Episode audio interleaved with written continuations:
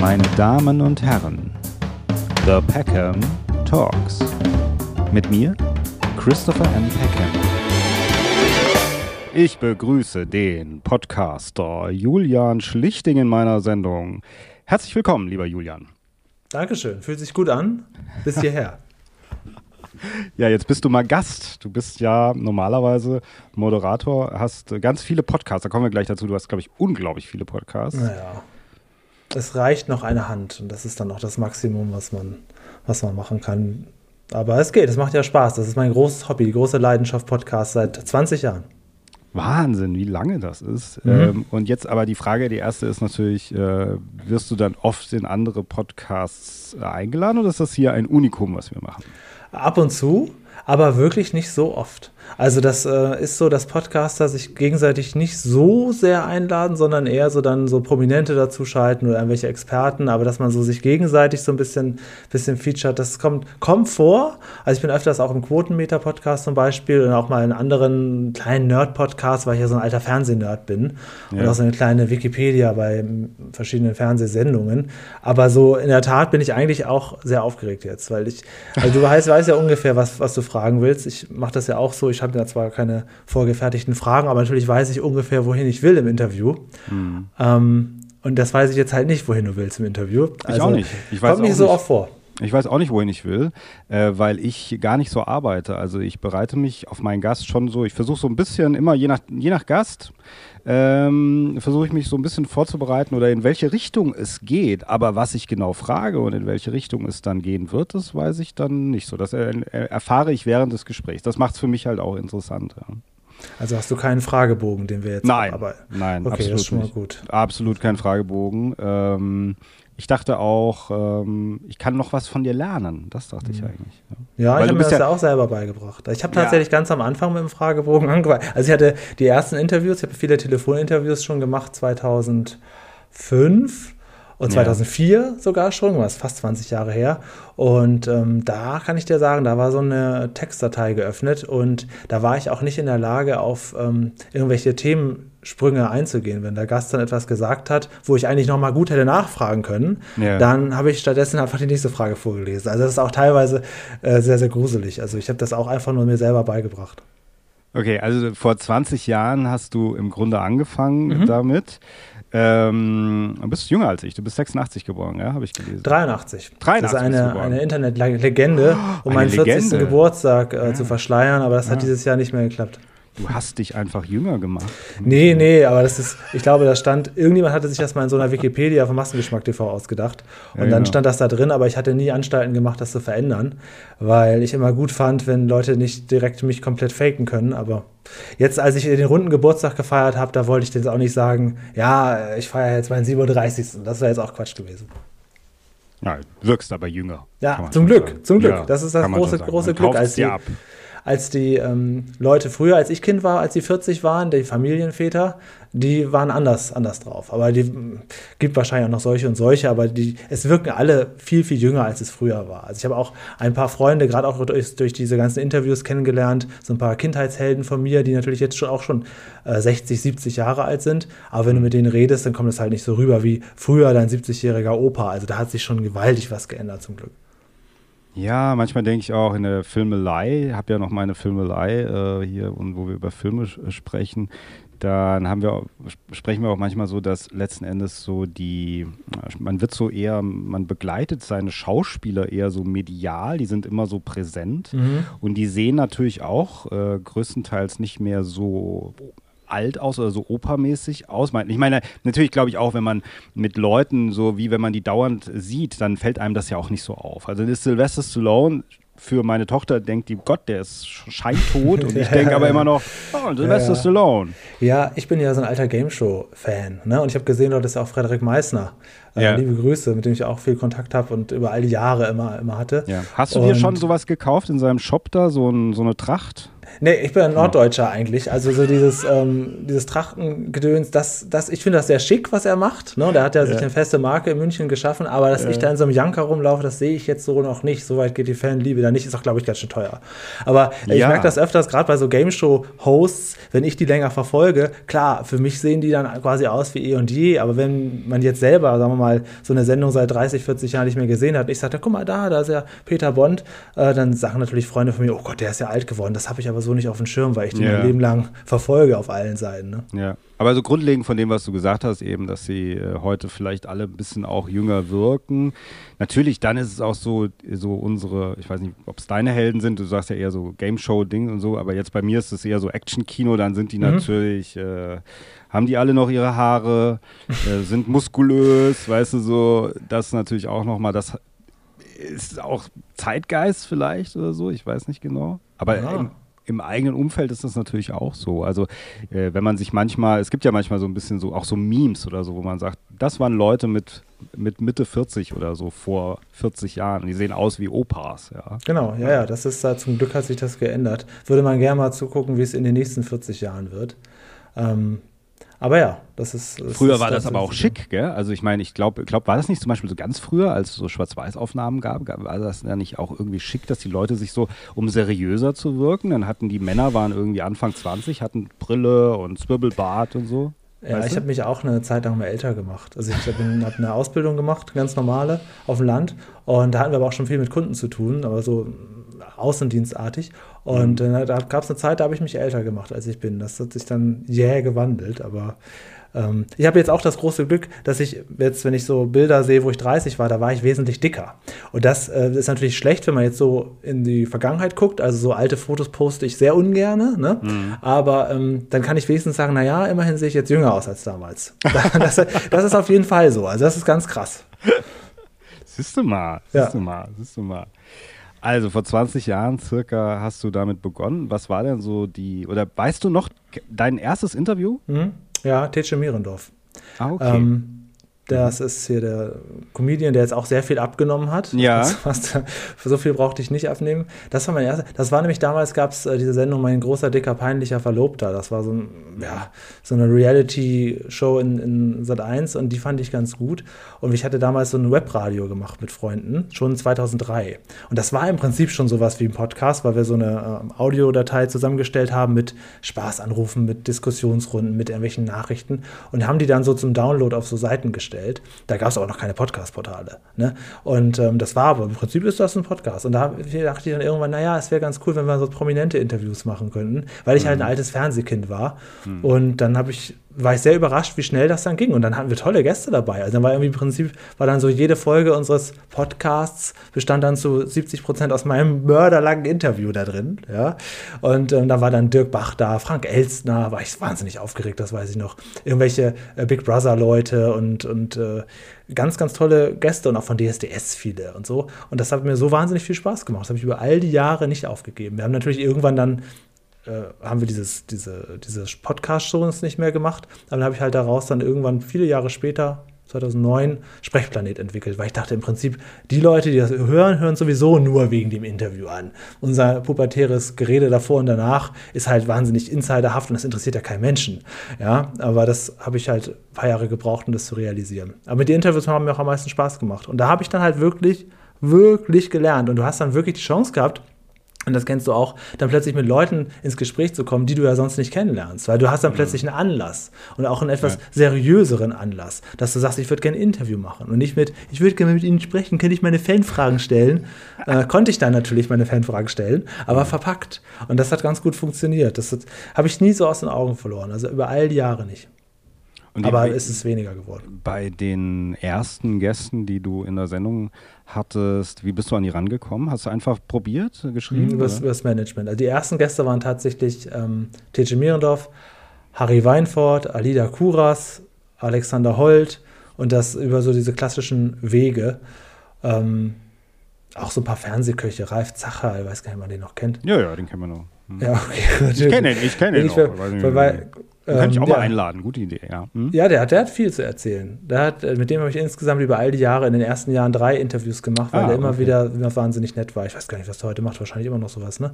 Aber ähm, Nee, ich habe das schon über die Managements versucht. Aber du hast halt, das kennst du ja auch, ähm, das Glück, wenn du ein paar Leute interviewt hast, dann kannst du ja mit denen werben. Dann kannst du ja in den nächsten Anfragen sagen, ja, passen Sie auf, ich würde gerne den Menschen interviewen. Den und den und den hatte ich auch schon. Ja. Das, und dann kannst du bestenfalls auch sagen, das können Sie hier und da hören, dann bist du nicht, Ja. so, nicht so blank da. Aber so muss man halt anfangen. Und das ich, werde ich auch oft gefragt, wenn Leute sagen, ja, ich würde auch gerne mal irgendwie, dann sag ich fange einfach irgendwie an. Und Interviews machen ist ja nicht so schwer. Wenn es am, Ende- am Anfang nicht so gut wird, pff, ist ja nicht so schlimm. Aber ähm, das habe ich wirklich sehr viele Jahre bis 2015 nahezu wöchentlich gemacht. Also dann mehrere, mehrere hundert Interviews. Sind auch nicht Und das waren aber immer. Telefoninterviews. Meistens ja. Hm. Meistens gleich, sogar ganz am Anfang richtig hem- hemsärmlich, weil ich dann noch so im Jugendzimmer gewohnt habe. Hm. Und da habe ich das Telefon auf laut gestellt und dann da mein eigenes rumpeliges Mikrofon daran gehalten. Dafür klingt es erstaunlich gut, muss ich sagen, aus heutiger Sicht. Aber natürlich total scheiße im Vergleich zu dem, was heute möglich ist. Aber ja, genau.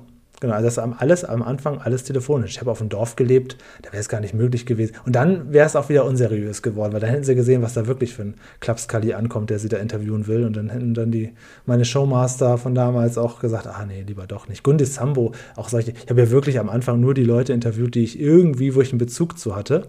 Gundis Und- Sambo, den habe ich ja schon lange nicht mehr gehört, diesen Namen. Ja, ja. Mhm. Ja, ja, war genau. Mhm. genau. ähm, Aber eines der wenigen Interviews, die du von ihr finden kannst, hast du dann im, Sprechplanet Kosmos. Was hat die nochmal gemacht an Fernsehen? Was war das? Was hat die Ah? Riskier was. Das war eine, Riskier eine. Game Show im Vorabendprogramm von Sat 1. Die Cluedo, auch eine Game Show, vorher nachher Show auf TM3. Die Glücksrad-Galas mitmoderiert. Ähm, Bim Bambino natürlich hat die auch Ja, gemacht. Bim Bambino, ja, sagt mir was. Hm? Ja, bei Puppenserien bin ich ganz großer, großer Ja, du hast ja, da muss ich ja sagen, du hast ja, wir haben ja einen gemeinsamen Bekannten, nämlich den Martin Reinl, mit dem hast du den Podcast äh, Pupkultur, den ich ganz toll finde auch, macht dir ganz ist ja. großartig, finde ich. Gerade erst angefangen. Ja, ja, genau, es gibt noch nicht so viele Folgen online. Und der Martin ist öfter mal in der Filmelei zugange äh, und auch hier war er schon. Ähm, aber ja, also ich mache ja die Erfahrung zum Beispiel über Agenturen eher, ich mache da negative Erfahrungen. Also Agenturen sagen meistens eher nein. Ich muss, ich oder beziehungsweise ich hatte jetzt auch gerade wieder eine Anfrage, äh, also habe ich eine Anfrage gestellt von jemandem, der relativ bekannt ist. Dann ging es auch darum, dass mir dann irgendeine Social Media äh, Mitarbeiterin sagte, ich soll mich doch an diese Adresse wenden. Und das habe ich bis jetzt nicht gemacht, mache das wahrscheinlich auch nicht, weil ich die Chancen sind immer meist sehr gering in der Ja. Agentur. Die Agenturen haben nicht so ein großes Interesse daran, außer man hat hier 150 Millionen Abonnenten. Genau, also da muss man auch sagen, ist das auch tatsächlich ein bisschen abgegrast. Also ich habe ja die Ja. letzten Jahre auch viel in Videoform gemacht, bei Massengeschmack TV, Sprechplanet, also richtig so im Studio, One-to-One. Äh, das war dann nochmal was anderes. Aber ich habe den Podcast ja auch viele Jahre ein bisschen vernachlässigt, merke aber auch, wenn ich es dann mal versuche, ich glaube, dafür gibt es auch einfach zu viele Podcasts inzwischen, ähm, Ja, die gell, immer, äh, gerade die großen Namen, die kriegen natürlich sämtliche Anfragen und die sortieren wahnsinnig viel erstmal aus. Und es gibt auch zwei, drei wirklich ganz große Agenturen äh, in Deutschland, die dann auch so Sonja Kraus haben oder so, äh, oder Oliver Geißen und ein paar Namen, wo ich genau weiß, wenn ich, wenn ich das schon lese, dass es der Agenturname ist, brauche ich es gar nicht versuchen, weil da kriege ich nicht mal eine Antwort. Das war damals auch oft so, dass ähm, so Nein kommt selten, entweder kommt ein Ja oder es kommt gar, gar nichts. Ähm, das war damals auch schon so, aber ich glaube, das liegt damit zusammen, dass Podcasts generell, ich meine, du machst ja immerhin ein, ein Video, Videoformat, du hebst dich ja schon ein bisschen ab. Ähm, Wobei ich auch, kann man auch mal darüber diskutieren, ob das überhaupt einen richtigen Mehrwert bietet, ob so ein Video nicht eher dafür einlädt, das mal kurz gesehen zu haben und dann doch weiter die Hausarbeit zu machen.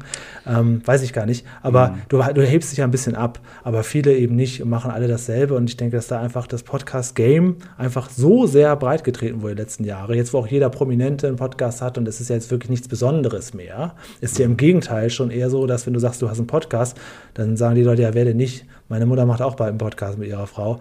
Das ist, glaube ich, ein kleines Problem gewesen, dass es einfach zu viel gibt, dass die Agenturen da möglicherweise schon mehr größer aussortieren, als das früher war. Früher war das nicht so, das war relativ leicht. Ja, oder vor allem, wenn du sagst, ich habe keinen Podcast, dass alle sagen, was stimmt denn mit dem? nicht? Ja, was denn, wir so einen Podcast haben? Irgendwas wird dich doch kein- interessieren. Der keinen Podcast. Ähm, Freak, ja. Ähm, Ja. äh, das war also damals, als du das gemacht hast, noch ein Unikum, eher kann man Ja, sagen. ja, was sowas angeht schon, Ja, weil ähm, das ist jetzt ganz normal geworden, dass man so lange spricht wie möglich. Wenn du damals in die Mail geschrieben hast, ähm, wir schneiden nichts und es gibt keine Zeitbegrenzung, dann war das eher gut. Weil da war man halt gewöhnt, fürs Radio fünf Minuten Interviews zu geben oder fürs Fernsehen zehn. Und klar, dass das am Ende nicht so viele Leute gehört haben oder geguckt haben, das musst du ja nicht in die E-Mail schreiben. Ne? Du kannst dich ja erstmal ein bisschen größer machen, als du bist. und im Zweifel einfach gar nichts sagen, wie viele Leute das hören. Aber dass du sagst, ja, bei uns wird nichts geschnitten und es wird am Ende, ähm, es war halt auch am Ende so, dass oft viele Gäste auch im Studio bei uns in Hamburg immer gesagt haben, Mensch, bei euch war das schön, hier konnte ich mich mal ausreden. Und das ist halt inzwischen selbstverständlich, wo es Podcasts gibt. Ich höre zum Beispiel so einen Nerd-Podcast über He-Man, der geht manchmal drei Stunden lang. Ja, das ist ja. einfach inzwischen ganz normal, aber damals war das noch nicht. Aber ich glaube, inzwischen ist das Podcast-Game einfach zu breit bespielt und auch oft sehr schlecht bespielt. Ja, das finde ich auch. Es gibt auch viele Podcasts, wo sich einfach zwei Leute treffen und über irgendwas sprechen, so wie wir heute. Ähm, aber nee, einfach so ein bisschen dieses, was hast du letzte Woche gemacht? Also so, und das machen dann ja. immer die gleichen Leute jede Woche. Also es ja. ist auch keine, nichts Neues dann dabei. Genau, es gibt, ich mag Elton sehr gerne. Elton äh, von, von TV Total, der hat ja auch einen eigenen Podcast, Elton-Abend. Und äh, da vermisse ich ganz oft, ich höre da öfter rein und breche dann wieder ab, weil der macht das mit ein paar Freunden. Und da ist das eben genau so, dass die dann eigentlich ihre, ihre Dorf-Insider erzählen, wo ich denke, Mensch, Elton, der hat doch so viel zu erzählen. Der hat doch über die ganze TV Total, Stefan Raab, Brainpool, der hat so viel, so viele Geschichten, die lässt er aber alle nicht raus. Und stattdessen macht er da seine, seine Witzchen mit seinen Kumpels. Das ist auch manchmal, wo du denkst, ja, manche haben das Potenzial und nutzen es nicht. Und andere, die machen Podcasts, obwohl sie es eigentlich gar nicht machen sollten.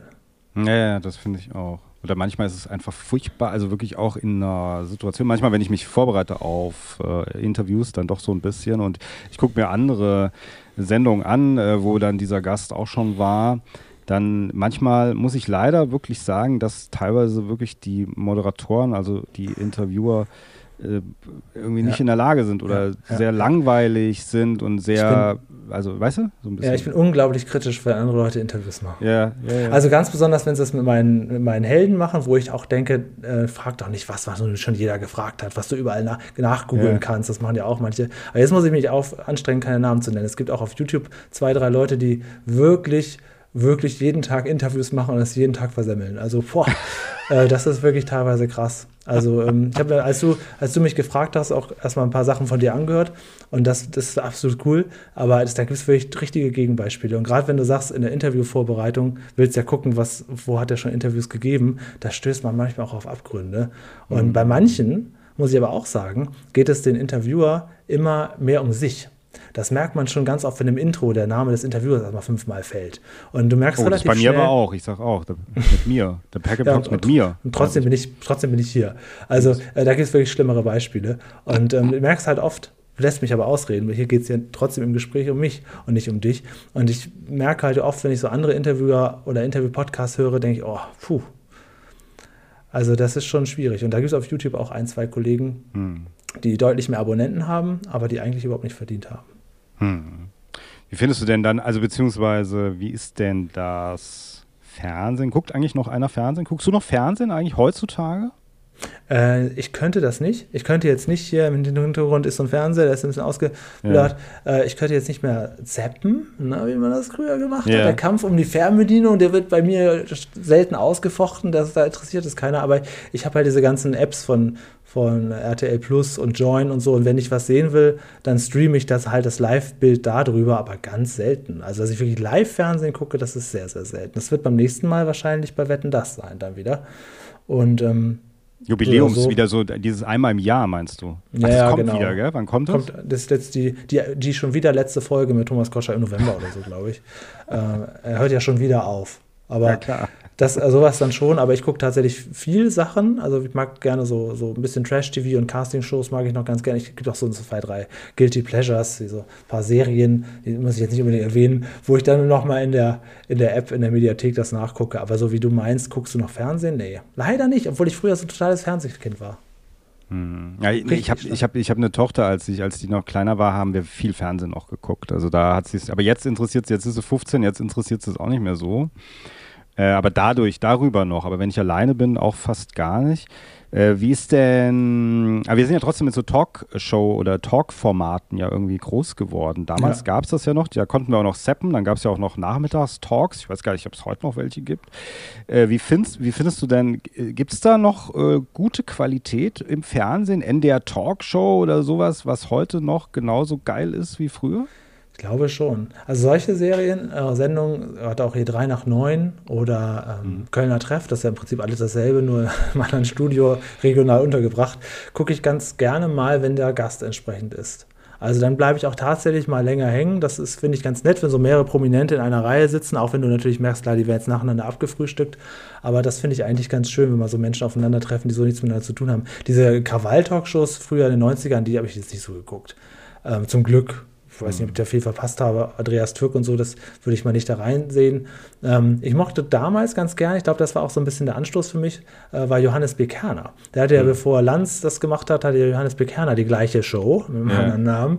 Und das fand ich ganz toll. Da habe ich auch noch in Norddeutschland gewohnt, war auch auf dem Publikum und ähm, dessen Art mochte ich sehr gerne. Der hat, eigentlich ist der so für mich, so was so, was so Podcast-Interviews angeht, so, so der das Vorbild gewesen, weil der hat, das, den fand ich immer ganz, ganz gut. Ähm, bei Lanz geht es ja heute sehr viel um Politik, das ist nicht so, nicht so mein, mein, mein Genre, deswegen gucke ich das kaum, oder nur wenn Kollegen sagen, das, das guck dir mal an. Aber so wie du gerade gesagt hast, so prominenten Runden, da bleibe ich schon mal eher hängen, aber auch nicht mehr so oft. Ich, zumindest gucke ich das nicht gezielt. Also ich sage jetzt nicht, oh Mensch, heute kommt ja wieder drei nach neun, heute an diesem Freitag, das weiß ich nicht. Ja, ja, also, das, also ich, als ich meine ehemalige Lebensgefährtin, die hat immer ähm, NDR Talkshow wirklich regelmäßig. Die hat mhm. gesagt, ah, jetzt ist wieder, ich muss einschalten. Also die war ein bisschen älter als ich. Vielleicht hat es was damit zu tun gehabt, noch so andere Generationen, noch mehr so im Rhythmus. Gell?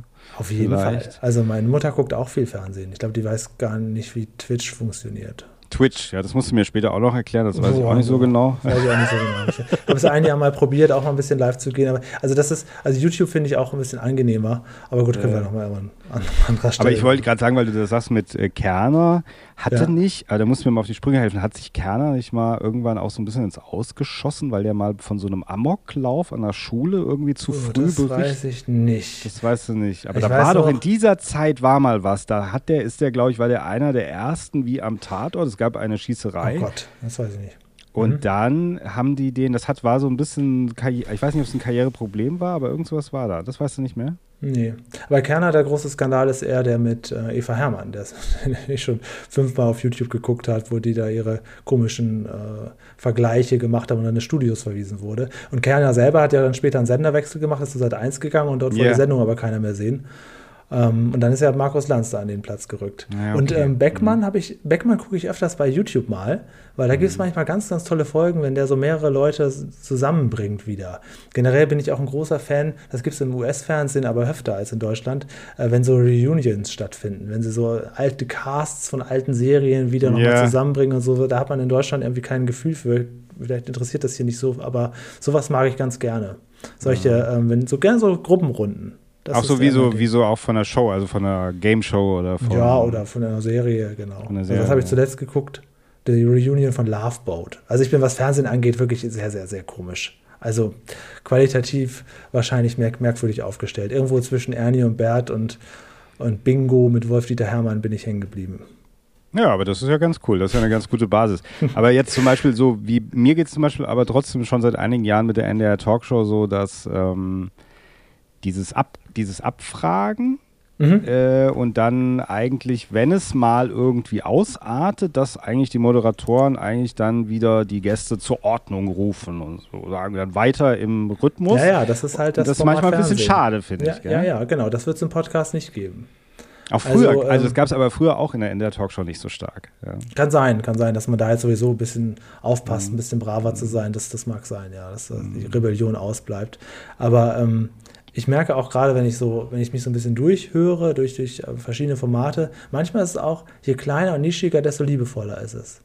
Also wenn ähm, auf Masse gearbeitet wird und das möglichst alles ordentlich glatt gebügelt sein will, dann erlebst du oder erfährst du manchmal über die Gäste gar nicht viel mehr. Mm. Also ähm, ja. Das ist übrigens auch, deswegen ähm, wenn ich, ich mache ja so Sprechplanet-Interviews nicht mehr so oft, aber immer noch ab und zu. Und ich habe jetzt auch eigentlich mehr Lust, wieder mehr so Interviews zu machen. Auch gerne, ich habe jetzt so, so, zwei, drei Reporter-Mikrofone, mit denen ich auch rausgehen kann, wo ich wirklich live mal ein bisschen, muss nicht immer alles online sein und telefonisch. Aber ähm, ich hätte zum Beispiel wirklich mehr Interesse daran, auch für die Zukunft wieder mehr Leute zu interviewen, von denen es noch gar keine Interviews gibt. Also, äh, wo ich auch immer sage, je nerdiger, desto besser. Ich muss damit nicht meinen Lebensunterhalt verdienen. Und das ist eigentlich auch eine große, große Freiheit, weil ich möchte gerne für manche, manche Menschen sind auch schon gestorben, äh, wo ich genau weiß, von denen gibt es nur mit mir ein Interview über dessen ja. oder deren Leben. Und das ist dann mir viel mehr wert. Klar würde ich Günther ja auch interviewen, wenn du mir hinsetzt, aber von mir aus würde ich da keine Anfrage hinstellen, weil dafür das Interesse gar nicht so gegeben ist. Und ich Ja, das ist zum Beispiel vor vielen, vielen Jahren, als ich so richtig losgelegt habe, ich teilweise zwei äh, Interviews pro Woche online gestellt. Das ist ja relativ, relativ viel, also für damals auf jeden Fall. Ähm, und da habe ich da auch so Hörerwünsche erfüllt. Und da habe ich auch manchmal Interviews gemacht mit Menschen, ich gar nicht so richtig kannte. Und ähm, auch als wir bei Massengeschmack Interviews gemacht haben, jeden Monat hatten wir ein Videoformat raus aus Sprechplanet gemacht. Und da hatte ich auch mal ein Interview mit Heiner Brandt, kennst du den? Ja. Bass, äh, nee, ähm, Handball, Handballtrainer. Ja boah, ich kenne mich überhaupt nicht mit Handball aus. Also ähm, da merke ich auch, wenn du jemanden interviewen sollst, wo du, du kannst dich natürlich darauf vorbereiten, aber du kannst halt nicht dieses Interesse mitbringen, als wenn du jemanden interviewst, wo du wirklich, wirklich schon aufgeregt bist und Bock drauf hast. Also ich glaube, so dieses professionelle ähm, Interviewer sein wird mir auch gar nicht liegen, weil man auch mir relativ schnell anmerkt, ob ich das mache, um das machen zu müssen oder ob ich auch wirklich Bock drauf habe. Und wann immer ich Komplimente von Gästen bekommen habe, war das immer, wenn die gemerkt haben, dass ich wirklich Interesse habe. Ja, und dass ich auch ein Anliegen da ist mir ist, das hier noch länger in die Länge zu ziehen. Und nach der Aufnahme habe ich doch noch fünf Fragen. Ähm, und ich habe ich hab wahnsinnig vielen Sachen Interesse, aber bei manchen eben auch nicht. Und wenn ich jetzt irgendwie für so ein Radio arbeiten würde und äh, ich wüsste, morgen muss ich eine Stunde mit jemandem über äh, Kommunalpolitik sprechen oder mit irgendeiner Schwimmerin, boah, das wird mir, das, dann wäre es Arbeit für mich und dann wird es nämlich funktionieren. Deswegen mhm. Respekt für alle, die das machen. Also mhm. gibt ja auch mehrere Radiomoderatoren, die dann als Podcast ähm, ausgeworfen ihre Sendungen dann veröffentlichen, die jede Woche oder jeden Tag einen anderen Gast haben. Äh, das könnte ich dann, glaube ich, tatsächlich nicht abbilden. Also zeitlich sowieso nicht neben meinem eigentlichen Leben hier, aber auch inhaltlich wird das dann nicht gut werden. Naja, gut, ich glaube, in so einer, bei, bei sowas spielt halt auch eine Rolle, wenn man jetzt weiß ich nicht, für ein Format, Fernsehen oder was auch immer, da ein Interview führt über zum Beispiel Handball, dann ist es auch nochmal eine andere Geschichte, als wenn man vielleicht einen Handballtrainer zu sich einlädt, weil letzten Endes ist vielleicht sogar interessanter, wenn man dann gar nicht über Handball spricht. Also wenn man. Ja, das ist auch so gelaufen ungefähr. Ja, bei, ja. Dem, bei dem Heiner Brand waren wir sogar noch zu Hause. Ja. Also wir haben auch manchmal so äh, Hausbesuche gemacht. Bei Mareike Amado waren wir auch. Das war zum Beispiel ganz, ganz toll. Aber ähm, äh, ja, das ist genau so. Also dann kannst du halt nur so drum herum fragen, dann den Menschen besser kennenlernen, indem du sagst, ja, wie sind sie dazu gekommen, wie ist denn die Leidenschaft empfacht, aber da kann ich natürlich keine Spielergebnisse besprechen. Ja, was vielleicht der Handballfan erwarten würde. Das, das kann ich dann nicht. Aber du kannst ja im Zweifel dich immer noch auf den Menschen fokussieren und ihn einfach versuchen, besser zu verstehen. Und das funktioniert erstaunlicherweise auch ganz gut. Weil das sind dann auch die Fragen, die kriegen die natürlich von den Sportjournalisten nicht gestellt. Ja, Aber wenn ja, du dich mit denen eine Stunde hinsetzt und notfalls kannst du was, was wäre wenn Fragen machen und ein bisschen offen, offen äh, reingehen, dann ähm, ist das, ja, das Sportergebnis kann ja auch jeder googeln. Ja, genau, das ist richtig. Und dann ist auch, was du gesagt hast, so ein bisschen dieses vielleicht Menschen, mit denen man nicht so viel findet, auch sonst Interviews findet. Das ist nämlich auch so ein Ding. Das, ich merke das ja auch manchmal in der Recherche, wenn ich habe manchmal so, manchmal so Phasen, manchmal so Phasen. Manchmal habe ich Phasen, wo ich einfach suche, manchmal fällt es mir zu.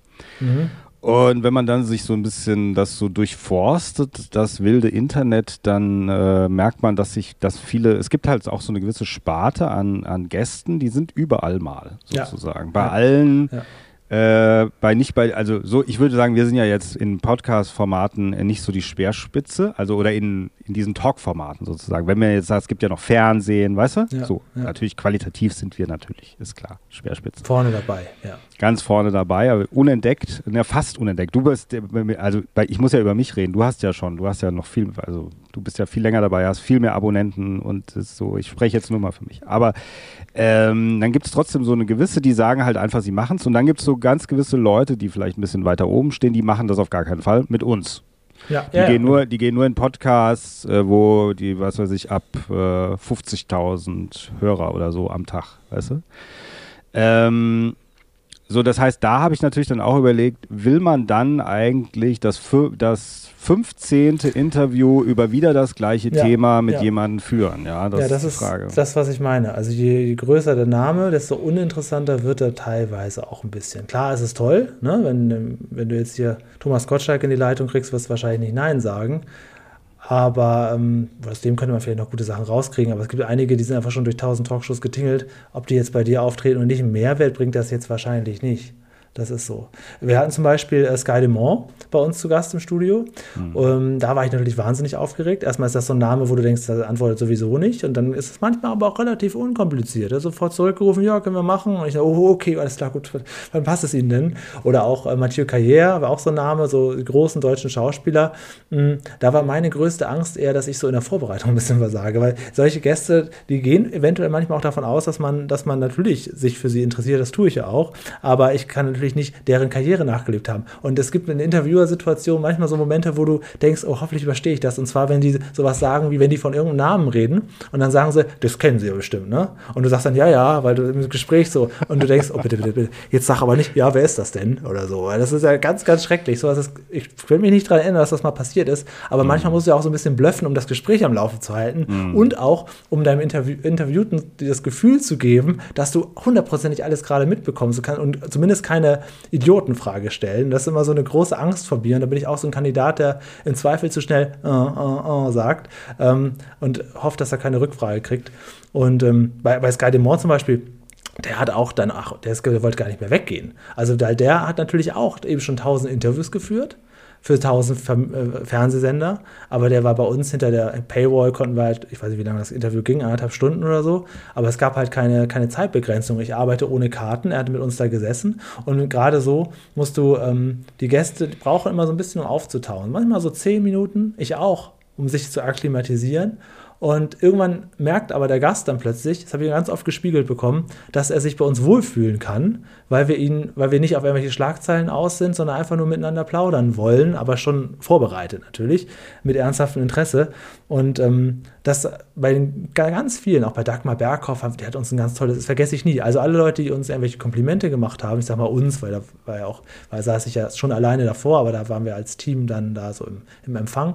Ähm, das vergesse ich nie. Und das ist immer ganz, ganz toll, weil daran merkst du auch, je größer der Name ist, desto schwerer es zu bekommen und so schwieriger auch was Neues rauszubekommen. Aber die gehen auch manchmal voll des Lobes, weil sie es ja eben, weil sie schon überall waren, ganz anders kennen.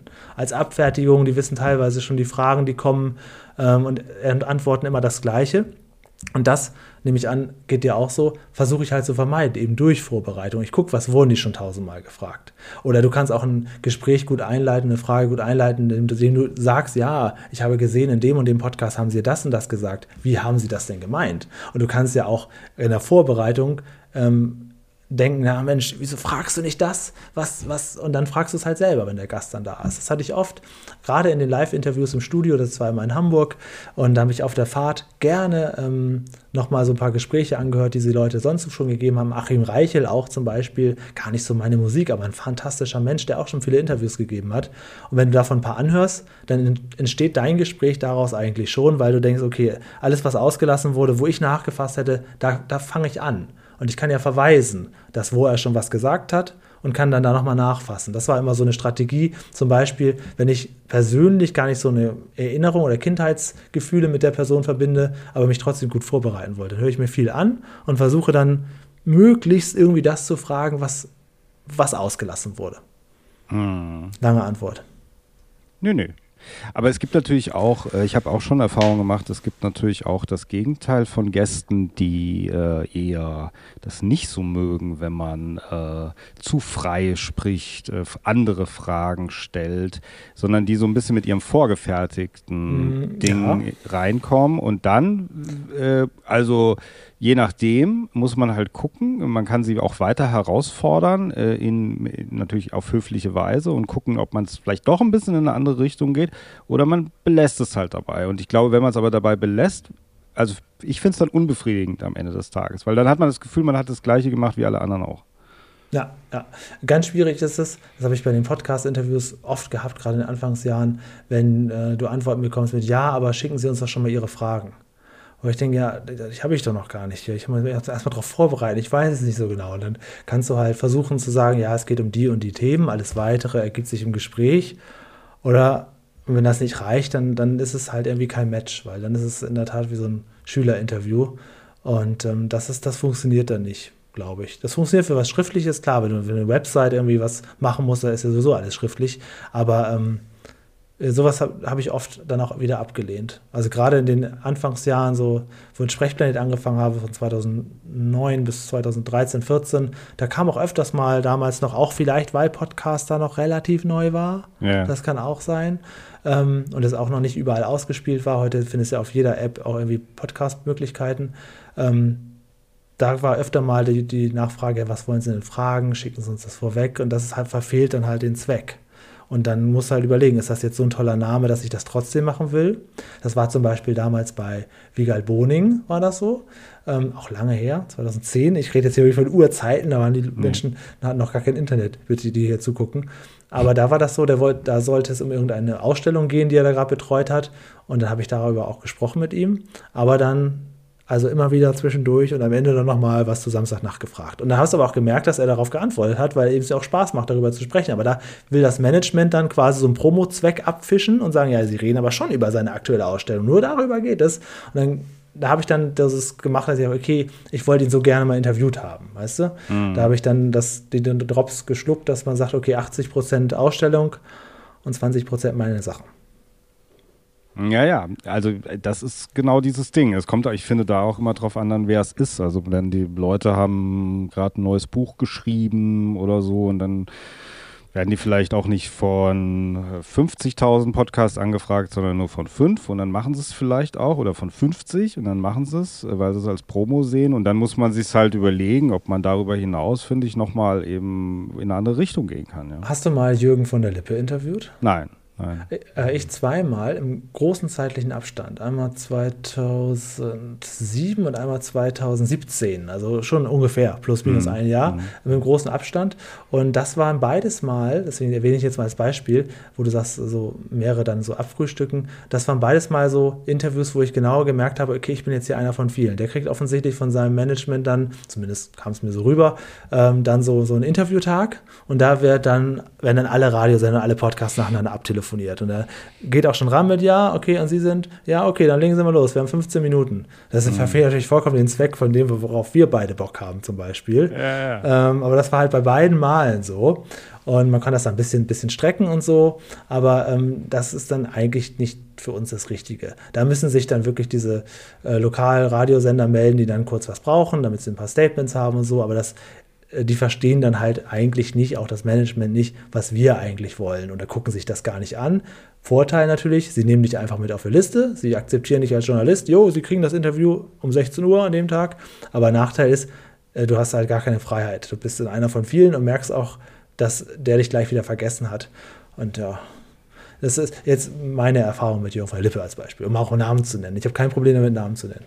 Ja, ja, klar. Ja, ich denke halt, genau, also das ist halt die Frage, was man halt will am Ende des Tages. Und ich denke halt, wenn man ein Talk-Format halt einfach hat, äh, dann will man natürlich, also dann muss man wirklich abwägen und sagen, was ist mir jetzt wichtiger, wie du das auch so ein bisschen gesagt hast, ja. Und genau. ich habe das auch schon erlebt, dann hat man vielleicht jemanden, der ist ein bisschen bekannter, aber man kriegt dieses Talk-Format einfach nicht hin.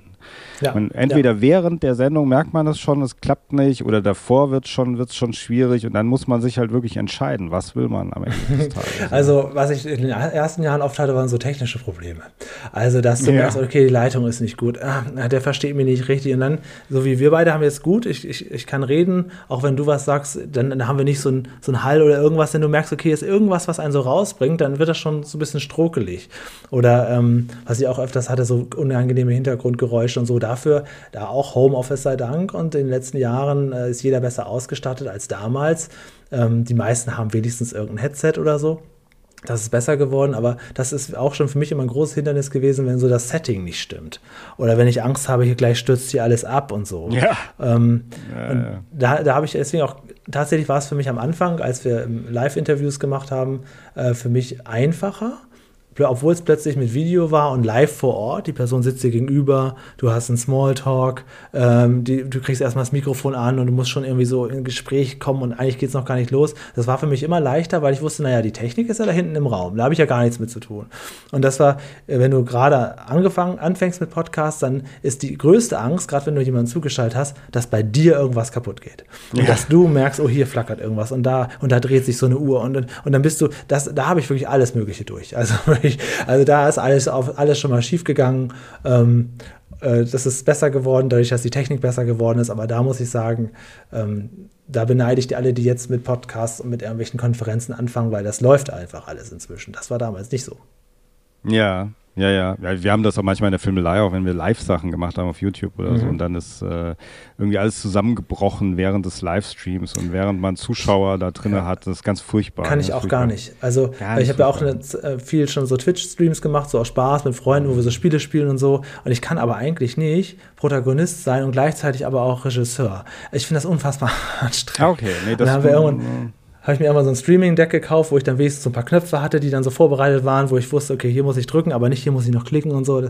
Das ist, also ich bin tatsächlich eher Protagonist als, ähm, als Macher hinter den Kulissen. Alles, was so mit Technik zu tun hat, äh, da langweilt mich schon, wenn ich nur mich damit beschäftigen muss, was für ein Computer ich mir jetzt kaufen musste, dass jetzt auch in Full HD ausstrahlt. Okay. Hm. Also sag mal, damals, als du diese Telefoninterviews gemacht hast, dann, also, warte mal, das war 2006, ja. 2007, ja. da gab es auf jeden Fall schon das Internet. Ähm, naja, Internet habe ich 2000, 2000 bekommen. 2000 hast du es bekommen. Dann hast du das wo veröffentlicht? Ähm, damals auf der Seite sprechplanet.de und dann ganz früher auf unserer, also ganz, ganz vor 2009 auf, auf, auf ganz vielen verschiedenen äh, Internetradios gestreut und auch auf einer eigenen Homepage, die wir damals für das Webradio gemacht haben. Mhm. Und ähm, dann ab 2010, glaube ich, ungefähr auch schon äh, bei Apple Podcasts. Also Spotify ist erst seit ein paar Jahren richtig so offen für freie, äh, freie Apps und eine Zeit lang, so Anfang 2009, 2010, gab es auch viele Podcasts äh, Pod, Podcatcher heißt das. Gibt ja, glaube ich, heute auch noch so freie Podcast-Apps, die einfach alle so Feeds runterziehen. Yeah. Das konnte man dann schon ganz gut streuen. Und ich habe auch sehr viel damals schon auf YouTube immer veröffentlicht, weil ich schnell gemerkt habe, dass YouTube ist natürlich für Podcasts gerade wenn man sich nicht sieht, ist das ja eigentlich Quatsch. Aber es ist als Suchmaschine richtig gut. Wenn du Leute hast, die irgendwie prominent sind, dann ist ja YouTube die beste Suchmaschine. Wenn da jemand gesucht hat, zum Beispiel, ich bin ein großer Sesamstraße-Fan, nach Peter Röders, dem ersten Samson, dann wollte er da eigentlich was sehen von Peter Röders, aber stattdessen hört er plötzlich mein Interview. Und vielleicht dann ja auch die nächsten und die nächsten und die nächsten. Oder bleibt dann irgendwie dran oder es muss ja auch nicht dranbleiben, aber dann findet er es zumindest auch. Und ich habe, das habe ich ganz, ganz schnell, ich glaube, äh, als einer der ersten überhaupt, inzwischen ist es gang und gäbe, aber früher überhaupt nicht. Da waren die Leute eher so genervt, wenn sie eine Audiodatei auf YouTube finden. Aber äh, YouTube ist halt als Suchmaschine, glaube ich, fast so gut wie Google, halt kurz nach Google. Also es ist relativ hoch als Suchmaschine auch benutzt. Und für alles, was sich irgendwie googeln lässt, sollte man das auch auf YouTube stellen. Und das mhm. ist ja auch jetzt inzwischen gang und gäbe. Mhm. Jetzt hast du das gesagt von der Sesamstraße und das ist ja sowieso auch Fernsehen, viele auch, so Kindheitssachen, äh, die ja. man bei dir ja äh, findet. Ja, ja, Bist du oder siehst du dich selber als Moderator, der Fan ist, also als Podcaster, der Fan ist oder als Fan, der Podcaster ist? Ähm, also weißt du, was ich meine? Weil, wenn, ja. wenn, man gerade so sagt, okay, du hast, weil das ist ja schon auch so, wenn man jetzt Je so ein bisschen Thema. das überfliegt. Es ist auf jeden Fall, haben deine, deine Gäste sehr viel mit Fernsehen zu tun, oder fast ausschließlich. Ja, ja, ja, das stimmt. Ja, ähm, äh, und vor allem auch von früher teilweise ja auch, muss man genau, sagen. Genau, also so gesehen wahrscheinlich eher Fan, der jetzt einen auf Podcaster macht. Mhm. Also, ähm, Aber ich meine es nicht abfällig, gell? Nein, nein, ich, ich auch nicht. Ich, das, mhm. also gerade bei der Sesamstraße, da bezeichne ich mich auch lieber als Experte als mhm. als Fan. Ich war als Fan gestartet, ich als Nerd weitergemacht und heute bin ich die Wikipedia für Sesamstraße. und da war es ja, dieses Jahr ist ja das Sesamstraßen Geburtstagsjahr und da habe ich auch äh, den Geburtstag in Hamburg moderiert und das war ja, das best, der beste Tag meines Lebens, weil das war so das, das beste Match. Da konnte ich alles zeigen, was ich als Interviewer und als Moderator kann, aber mit dem Herzen eines, eines Fans, der seinen Traum leben kann. Da war ich auf jeden Fall der Fan, der jetzt hier zufälligerweise Moderator ist, aber das auch konnte. Aber das wechselt, glaube ich, ein bisschen. Aber meistens, ja, hast du recht. Weil eben, weil ich nur die Leute einlade, die mich interessieren und das nicht hauptberuflich machen muss. Ähm, Gerade deswegen würde ich schon sagen, ist so der Fernsehfan von früher, der wirklich viel geguckt hat. Nicht nur Kinderserien und Game-Shows, sondern alles. Auch so komische Serien wie Trapper John MD auf Sat 1 und Herzblatt und so und das schon, ja. Also wenn ich solche Leute interviewe, dann bin ich so der kleine Fan, der endlich das Interview bekommt, was er sonst immer irgendwo überall vermisst hat.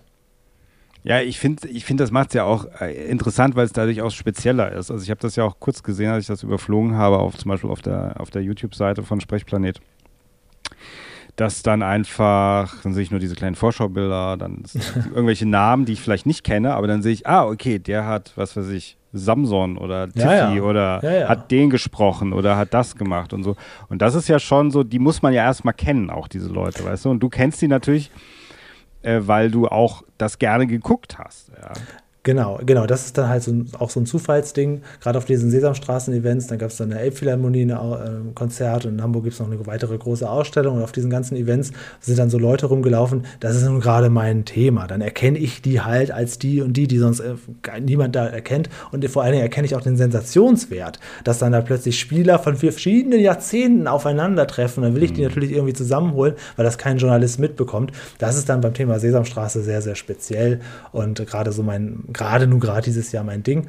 Aber ähm, ja, prinzipiell würde ich schon sagen, ähm, grabe ich auch Leute aus, die man sonst nicht so auf dem Schirm hat. Das stimmt, ja.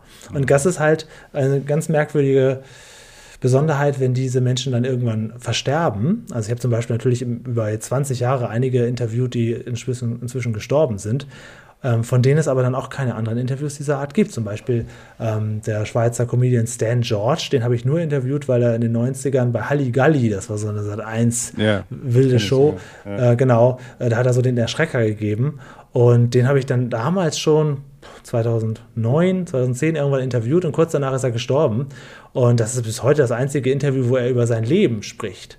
Ähm, und das habe ich ja immer gemacht. Und das ist ja auch der, der Unterschied zwischen uns von uns beiden zu anderen Leuten, die irgendwie Interviews machen, die so zweckgebunden sind, weil sie was zu promoten haben, das interessiert uns ja gar nicht so. Wir wollen ja die Menschen kennenlernen und möglichst dessen Vita nacherzählen und das da nochmal nachhaken und auch gar nicht das Privatleben durchleuchten, sondern nur so die beruflichen Interessen und das so ein bisschen nachgehen.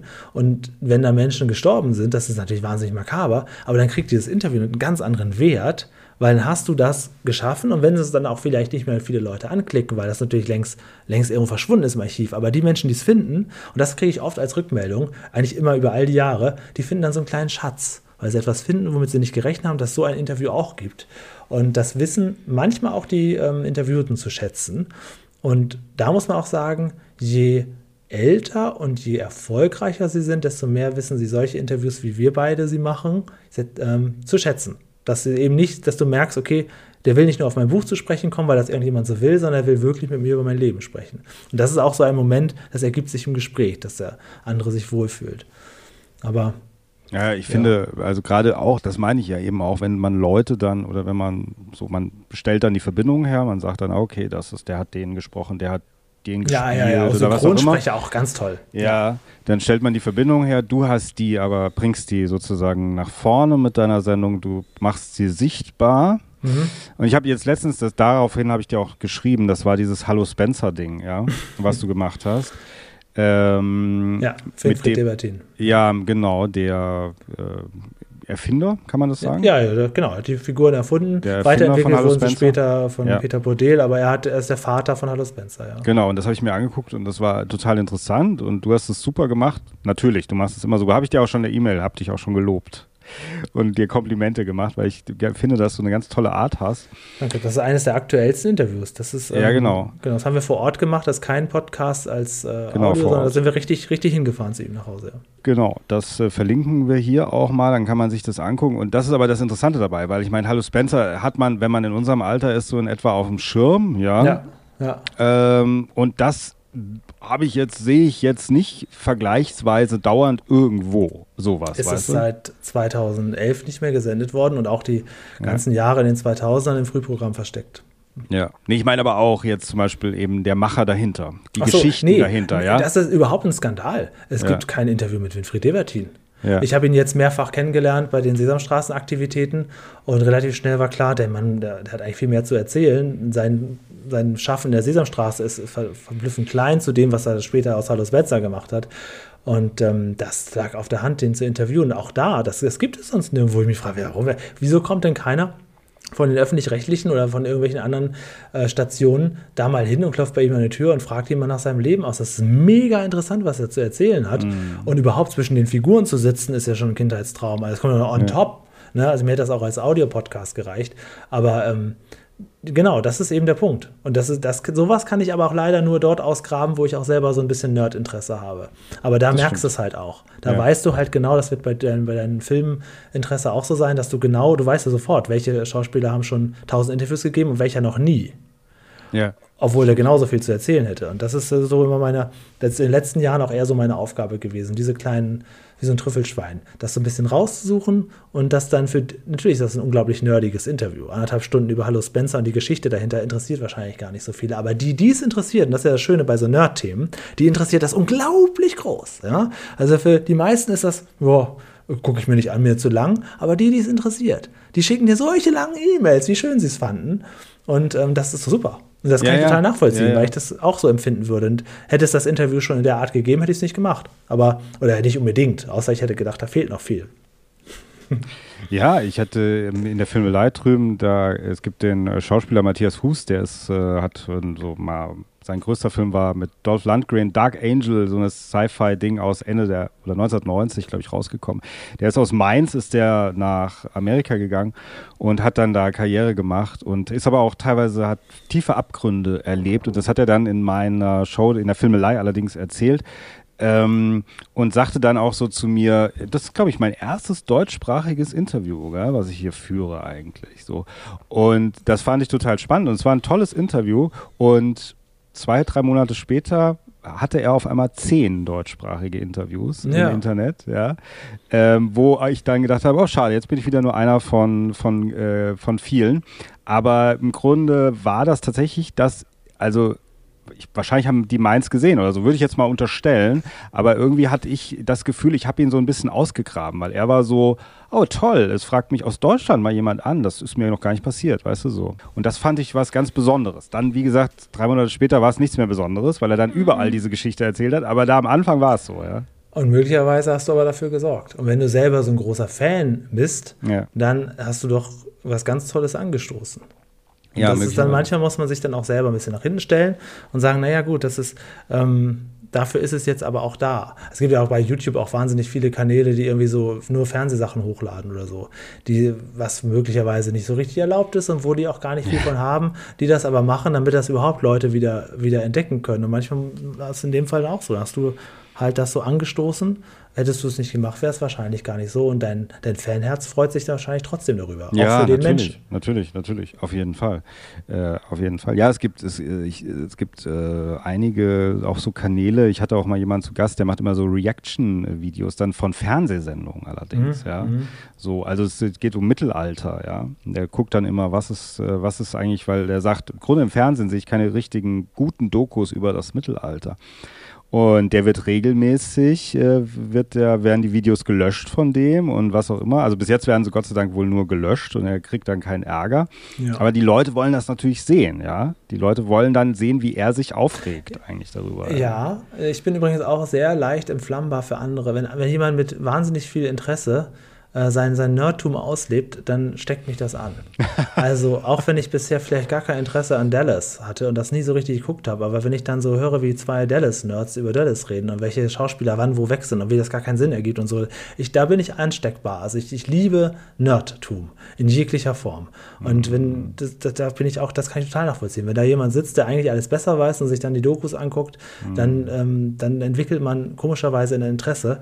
Und ähm, ich bin auch so ein Lindenstraße-Nerd zum Beispiel. Ne?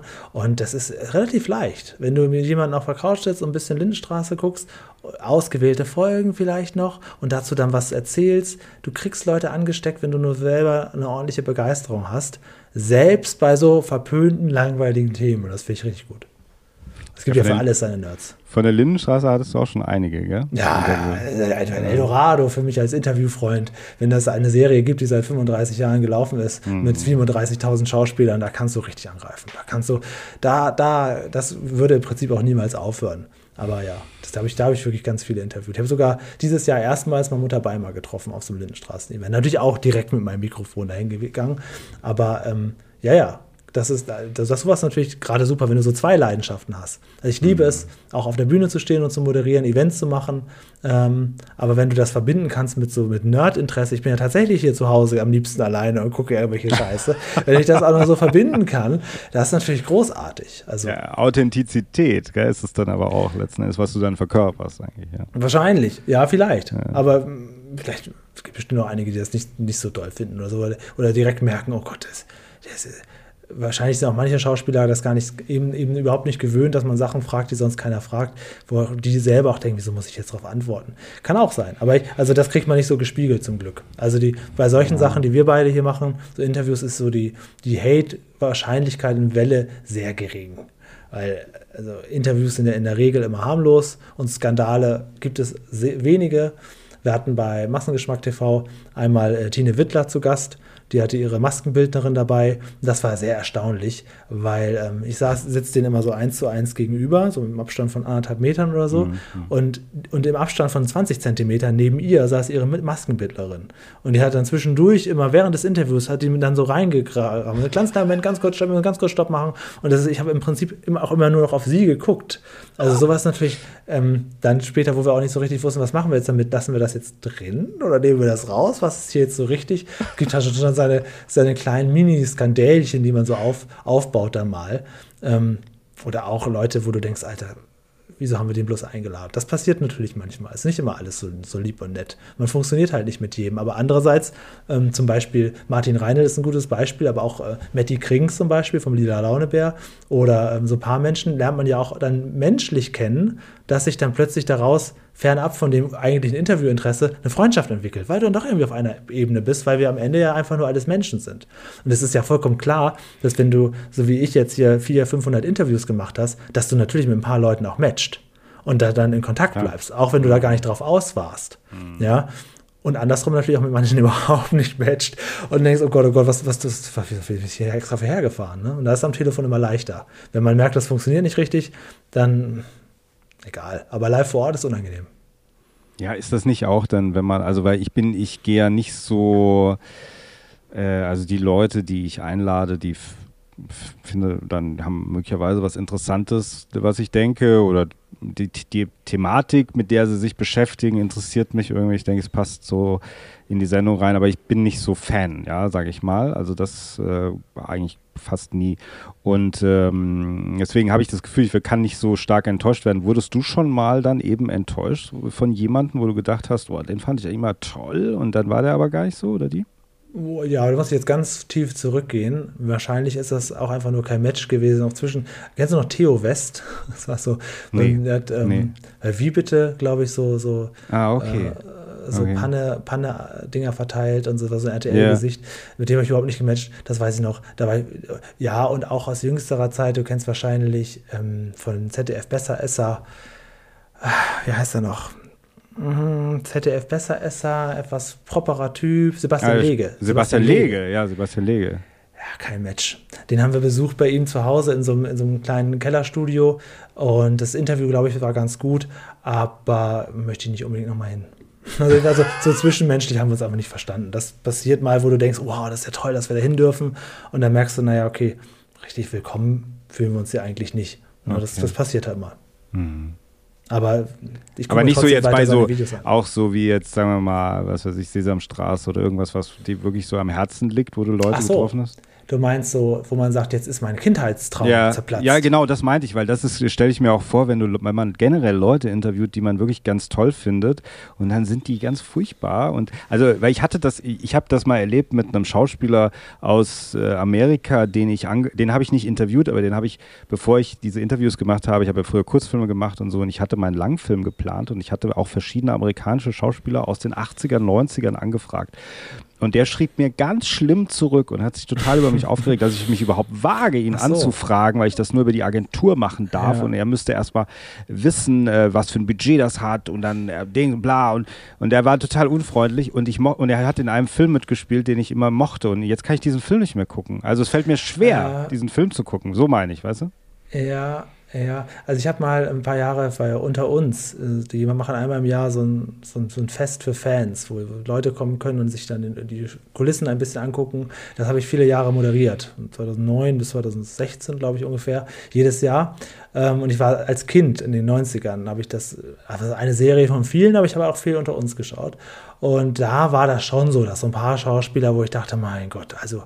Äh, Also jetzt, jetzt und dann in der Tat, wo man dann sagt, wo man jetzt im Fernsehen anguckt dann und denkt, na, eigentlich habe ich jetzt mir so ein bisschen die Freude an dieser Serie verdorben. Aber das war noch relativ soft. Ähm, so in der Vorbereitung, was so äh, Anfragen angeht und dann ruppige Antworten zurückbekommen. Hm. Ja, das wahrscheinlich schon. Ähm, zurück zur Sesamstraße. Lilo Pulver, kennen wir alle. Ne? Ja. Lido Pulver, nicht nur Sesamstraße, hat wahnsinnig viel davor. Sie war davor schon der Star vor den 80ern. Und ähm, die, natürlich, wir wissen, dass sie uralt ist inzwischen und äh, wohnt in einem Heim, in einem Seniorenheim in Bern. Und das ist relativ leicht herauszufinden, wo sie wohnt. Und ich dachte, ah, es wäre doch toll, wenn wir sie mal interviewen. Möglicherweise ist das wie bei Sky Demont. Und sie sagt plötzlich, ja, ja, klar, kommen Sie doch oder rufen Sie mich mal an. Zum Beispiel, äh, was ich dieses Jahr habe ich ein Interview gemacht mit Karl Ulrich Mewes Mhm. Auch schon über 70, hat den, äh, über 90, sorry, über 90, wirklich, wirklich alt. Ich wusste gar nicht, dass der noch lebt. Dem habe ich einen ganz netten Brief geschrieben, ob ich ihn mal interviewen dürfte. Der hat Grobi gesprochen, der Sesamstraße und tausend andere. Und äh, der hat zum Beispiel ganz nett geantwortet, ja, kommen Sie doch zu mir. Und da bin ich dann mit meinem kleinen Mikrofon hin, jetzt erst vor ein paar Monaten, und habe ihn dann interviewt. Und das ist, ist wahnsinnig. Es gibt kein Interview mit ihm. Und er ist über 90 und eine Synchronlegende, der kannte sie alle. Und ich dachte, naja, darauf an, aufbauen. Vielleicht klappt es ja auch mit Lilo Pulver. Und da habe ich den gleich ähnlichen Brief an Lilo Pulver geschrieben und habe ihr sogar noch ein paar Fotos aus ihrer Zeit der Sesamstraße dazu gelegt, die es sonst nirgendwo im Internet gibt, weil ich da halt wirklich Nerd bin, habe ich alles. Ne? Und dann dachte ich, vielleicht freut sie sich, weil ich auch gemerkt habe, dass viele Leute reden so positiv über sie, aber irgendwie keiner ruft sie mehr an. Ne? Auch Horst Jansson, alle erinnern sich gern an sie, aber irgendwie hat ja. keiner Kontakt mit ihr. Ich dachte, vielleicht freut sie sich, dass da ein Fan ist, wie ich, mit Interesse. Und dann, ja, das war wirklich, also als ich dann, dann kriegte ich einen Brief zurück und ich traute mich nicht, ihn zu öffnen, weil ich gemerkt habe, der ist zu dick. Da sind offensichtlich meine Fotos wieder drin. Und dann, ähm, dann war mein, kriegte ich meinen Brief zurück mit den Bildern zurück und dann ähm, stand da einfach nur drauf, und ich habe noch nicht mal nach dem Interview gefragt. Das ist, ich habe erstmal ganz nett vor, vorgehorcht, ein bisschen erzählt von dem Sesamstraßengeburtstag. Und habe ganz, ganz nett, äh, nett wirklich ihr zugewandt gesagt, jetzt erinnern sich alle an sie, hier schauen Sie mal, was wir alles gemacht haben dieses Jahr. Ich bin da auch mit dabei, liebe Grüße. Und dann kriege ich nur den Brief zurück, da stand nur drauf, kein Interview möglich. Und meine Fotos, ja, die hat sie alle einfach nur unterschrieben. So, und dann kriegt das, das war alles. Und ich, ich habe vielleicht auch ihre Prominenz unterschätzt. Ich meine, das ist ein Weltstar, Lilo Pulver. Die kriegt wahrscheinlich jeden Tag in ihr, in ihr Heim von früher. Jetzt lachst du auch noch so viel. Das ist super unangenehm einfach, ne? Also total unpersönlich kriege ich die Bilder unterschrieben, auch wo sie gar nicht drauf ist. Sie hat ja auch so ein Bild von mir und Elmo dazu gelegt. Da unterschreibt sie das mit Lilo Pulver. Und das ist einfach so, so das ist mir vollkommen klar, das habe ich unterschätzt zum Beispiel. Ja? Äh, ich habe unterschätzt, dass sie so prominent ist, dass sie wahrscheinlich jeden Tag Millionen Fotos zum Unterschreiben bekommt und das auch alles brav macht. Aber sie hat offensichtlich den Sinn meiner Anfrage gar nicht verstanden. Ja. Hat mir das jetzt die Sesamstraße kaputt gemacht? Ja, für eine Woche. Aber seither habe ich auch schon wieder 4000 Folgen geguckt. Also es geht.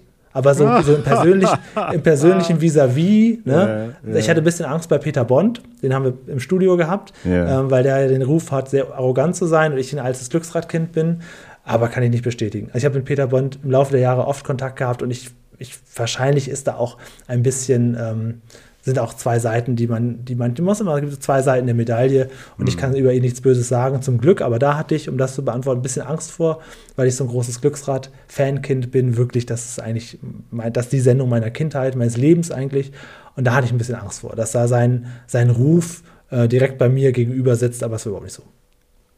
Mhm. Also Aber Lido Pulver, ja gut. Ähm. Ein Pulverfass sozusagen, ja, was du zum Explodieren gebracht hast. Mhm. Äh, ja, wobei ich fand, sie hat immer so einen schönen Namen gehabt. Lieselotte Pulver. Sie ist, wahrscheinlich auch wahnsinnig lieb. Lieselotte also, Pulver, was? Das ist ein schöner Name, was, fand ich schon Es immer. ist halt echt leicht rauszufinden, wo sie wohnt und sie ist ein Weltstar und sie sitzt im Altenheim. Wahrscheinlich klingeln da auch jeden Tag irgendwelche Idioten. Und die machen dann meinen Ruf kaputt. Dann nenne ich der einzig seriöse Brief des Tages, wird dann abgeschmettert. So, jetzt, so rede ich mir das jetzt schön einfach die nächsten 40 Jahre. Ich werde es einfach auch mal versuchen. Ich werde dir mal schreiben. Nee, ich möchte nicht bei dir in der Talkshow sehen. Dann komme ich dazwischen, dann grätsche ich dazwischen. Ich merke mir hier diesen Zoom-Link hier. Das, das, das, wird nicht stattfinden. Das, das, ich gönne dir alles und jeden. Aber wenn sie mich hier abwatscht und äh, bei dir, wahrscheinlich ist das aber, kann sein.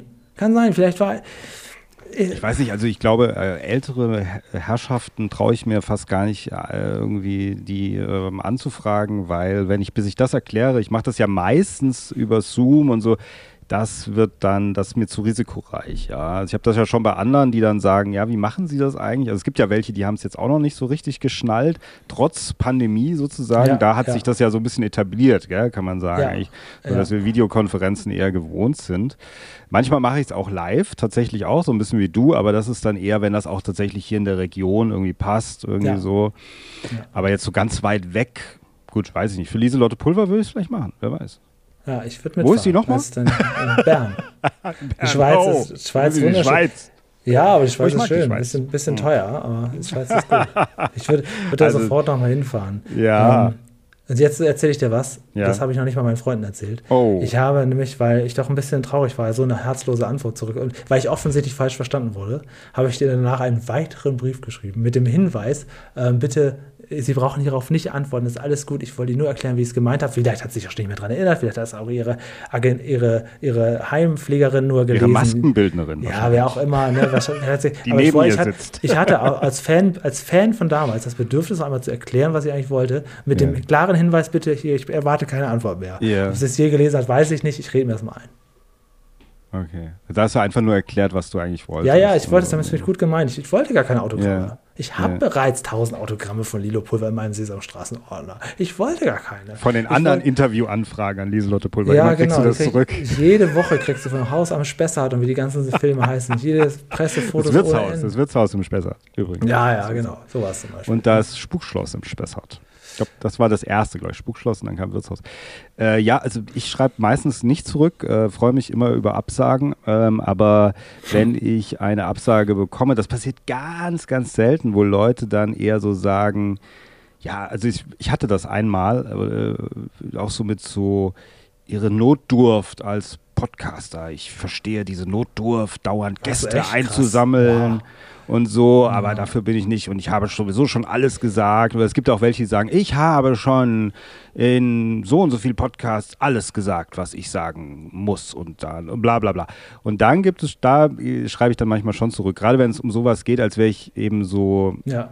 So ja. wie so ein Bittsteller, nicht ein Bittsteller, aber halt so jemand, der halt jetzt unbedingt irgendeinen einsammeln muss, weil ja. ich muss meinen Podcast irgendwie voll kriegen. Weil da bin ich dann irgendwie so künstlerisch für mich selber zu wertvoll, dass ich dann so denke, nee, ich mache das ja aus Interesse. Ich habe Interesse an jemanden, dann frage ich den an. Äh, und ich mache das nicht, weil ich denke, ja, egal, Hauptsache irgendeiner. Willst du nicht? Mach du doch. Weißt du, und so, die haben aber das Gefühl, weil sie sich wahrscheinlich dann auch ein bisschen zu wichtig nehmen. Äh, ja, habe ich auch zwei Beispiele: Gerd Dudenhöfer und Heinz Strunk. Oh. Da war es auch, auch zwei Namen, wo ich da auch nochmal zurückgeschrieben habe. Die, ja. auch, die auch nicht wollten. Oder vielleicht ist ja, unter ihrem auch, Niveau dann sozusagen. Ja, bei Heinz Strunk war das krasse, der hat auch noch sich so erklärt, warum er das jetzt hier auf ja. gar keinen Fall machen will. Und das sorgt natürlich nicht dafür, dass ich sage, okay, sondern das ist ja eher so, das triggert ja eher, dass man dann erst recht jetzt sagte, ne? Ähm, aber ich habe ich hab ihn auch schon mal interviewt, aber irgendwie beim letzten Mal hat das nicht, nicht mehr geklappt. Aber ist egal, ich, ich liebe seine Bücher trotzdem. Wir lieben ihn, aber wer war das nochmal? Das war, ich kenne ihn, glaube ich, gar nicht, oder? Kenne ich den? Doch, ich kenne ihn, glaube ich. Heinz Strunk habe ich schon mal gehört. Bücher. Fleisch, ja. ist, Fleisch ist mein Gemüse. Ah, ja, ja, ja, ich erinnere mich dunkel, ja. Aber ähm, da ist es äh, so, äh, da, das ist, was mich dann auch wundert. Die schreiben einem manchmal äh, E-Mails zurück, die sind länger, da brauchen die, weiß ich nicht, eine halbe Stunde für oder so, äh, um sich zu erklären. Und dann denke ich, wieso antworten sie denn überhaupt? Sie, wollen sie mir nochmal eins reinwürgen? Oder, weißt du, so, also keine Ahnung, ja. Ja. Ich ja, ich mache ja in den letzten Jahren so Podcast-Interviews habe ich gar nicht mehr viele gemacht, deswegen bin ich ja gar nicht so auf dem aktuellsten Stand der Antworten zum Glück, aber ich bin auch erschrocken. Offensichtlich, ich denke auch, das liegt einfach daran, dass einfach jeder fragt. Und dass ja, es einfach ja, so viele Podcasts zu vielen Themen gibt und dass, ja. wenn die schon einen Podcast hören, denken sie, ja gut, das verläuft sich ja auch im Sand. Also es ist ja schon, gerade in, in den Podcast-Apps, da ist ja auch sobald du fünf neue Folgen hast, ist ja die andere direkt unten durch und wenn er nicht direkt nachgesucht wird, es ist ja auch so ein bisschen so ein bisschen Archivaufbau. Mhm. Aber ähm, es ist halt, man darf nicht alle in einen Topf werfen. Und das passiert, glaube ich, dadurch, dass es zu viele gibt. Also ich würde auch gerne, ich hätte eigentlich Lust, mehr, mehr ähm, Podcast-Interviews zu machen, jetzt auch mehr Zeit eigentlich. Also ich versuche mal, ich werde dir mal in einem Jahr berichten, wie so meine Erfolgsquote aussieht. Mm, auf jeden Fall. Da bin ich sehr gespannt. Ähm, jetzt Sprechplanet hast du äh, Ende 2010er äh, sozusagen mhm. den Namen gegeben, so kann man das sagen. 2009. Dann, ja. 2009. Dann hast du das weitergeführt, dann Massengeschmack äh, TV mhm. hast du mhm. genannt. Äh, für alle, die es nicht kennen, das ist was? Ein eine Art Online-Sender, ein, ein Magazinportal hinter einer Paywall von Holger Kreimeier, den vielleicht alte Internethasen noch von Fernsehkritik TV kennen. Mhm. Und da hast du sozusagen dein Format mit rübergetragen, oder? Also genau, viel lange Jahre parallel gemacht als Podcast, aber halt, weil er hat mir halt die Chance gegeben, damals 2016, das äh, live in einem Studio zu machen. Ähm, und das war auch eine Zeit, wo ich das hätte gar nicht abbilden können. Jetzt habe ich einen Kameramann und jetzt können wir überall hin und es ist gar nicht mehr so unbedingt notwendig. Aber damals in einem Studio Sprechplanet quasi live zu machen, mit, äh, da kamen natürlich nochmal ganz andere Namen, auch nochmal Max Schautzer war da, äh, Björn Hengen Schimpf, Tommy Pieper, die Stimme von Alf, wir hatten wirklich unglaublich tolle Gäste, Christian Rach und so weiter. Also ganz, ganz tolle Gäste. Wenn du die, ich hatte ja genug Erf Erfahrung als Interviewer durch, durch Telefonate und, und Skype und so gesammelt. Und wenn du dann die Chance hast, dass deine Leidenschaft als Moderator und Interviewer vor Ort in einem Studio ja, ich bin, ich liebe Hamburg. Ich bin in Norddeutschland aufgewachsen. Ich habe das immer verbunden mit, mit irgendwelchen Freunden und Familie, meistens. Und ähm, ich war jeden Monat da. Wir haben jeden Monat ein Live-Interview gemacht, eine Stunde, anderthalb Stunden. Ähm, die ganz alten veröffentliche ich jetzt, jetzt, wo sich keiner mehr dafür hinter der Paywall interessiert, auf meinem eigenen YouTube-Kanal, damit sie nicht komplett verschwinden. Aber damals war das halt exklusiv dafür. Und ähm, das war toll. Also ich habe nie so viel gelernt wie in den ganzen Jahren. Das ist ein bisschen abgeebbt. Ich hatte irgendwann nicht mehr so Lust. Ich habe dann freiwillig darum gebeten, aufzuhören, weil irgendwann waren so alle Gäste in meinem Kosmos abgefrühstückt, die kommen wollten. Ähm, denn das ist die besondere Challenge, war da natürlich Leute A ins Studio zu bringen, Hürde 1, B hinter einer Paywall, das heißt, es gucken gar nicht so viele Leute, Hürde 2 und dann sich quasi da mit mir hinzusetzen und nicht zu wissen, was man gefragt wird, ähm, das ist halt, also wir haben über 60 Folgen gemacht, mehrere Jahre lang. Und das, jede Begegnung ist in meinem Herzen. Deswegen war es mir ein großes Bedürfnis, die Interviews auch alle frei veröffentlichen zu dürfen. Mhm. Aber das heißt, aber Sprechplanet, das ist ja das, was du immer noch aktuell. Ja, ja, das ist mein, das bleibt auch. Das genau. bleibt auch. In welcher Regelmäßigkeit? Je nachdem, welche Gäste du bekommst? Oder hast du feste Termine? Oder? Nee, nicht mehr. Nein. Also früher habe ich jede Woche einen Podcast veröffentlicht, manchmal auch zweimal die Woche. Das war ganz am Anfang. Und ähm, jetzt mache ich nur noch Interviews, wenn, wenn sich Gäste anbieten. Also für dieses Jahr sind tatsächlich drei, vier, ich habe jetzt sogar zwei Interviews gestern aufgenommen, weil ich jetzt auch wieder richtig Lust habe. Ein bisschen angestoßen durch das Sesamstraßen Geburtstag habe ich richtig irgendwie wieder Lust gekriegt, mehr zu moderieren. Aber ähm, ich habe keinen festen Tonus nicht. Ich mache dann Interviews, wenn es mir Spaß macht. Ähm, und im Studio ähm, will ich es nicht ausschließen, dass wir das nochmal machen, aber das ist jetzt nach, nach fünf Jahren jeden Monat ein Studio-Interview. Das ist auch eine ganz andere Vorbereitung nochmal. Äh, weil du, ich, mir war es wirklich ein Bedürfnis, keine Karten zu haben oder irgendwie so. Und ich habe mich für auf jedes Interview mehrere Wochen vorbereitet. Ähm, das da war dann, glaube ich, auch ganz gut geworden. Aber das, das war dann irgendwann aufgefrühstückt. Und jetzt, jetzt, nö, ich guck mal, was kommt. Also auf dem sprechenden YouTube-Kanal machen wir einige andere Sachen jetzt auch auch einen Lindenstraßen-Podcast und ähm, wie gesagt, wie du schon gesagt hast, mache ich auch noch ein paar andere Podcasts. Also wie viele Podcasts hast du? Fünf? Oder wie viel? Also, also Sprechplanet natürlich immer noch ja, ab und zu. Ja, Hinterm ja. Bauwagen, unser Löwenzahn-Podcast. Löwenzahn, Picknick, Picknick, ein Podcast, den ich mit, mit Freunden mache, einfach nur aus, um irgendwie so einen Smalltalk-Podcast zu haben. Und Popkultur mit Martin Reinl.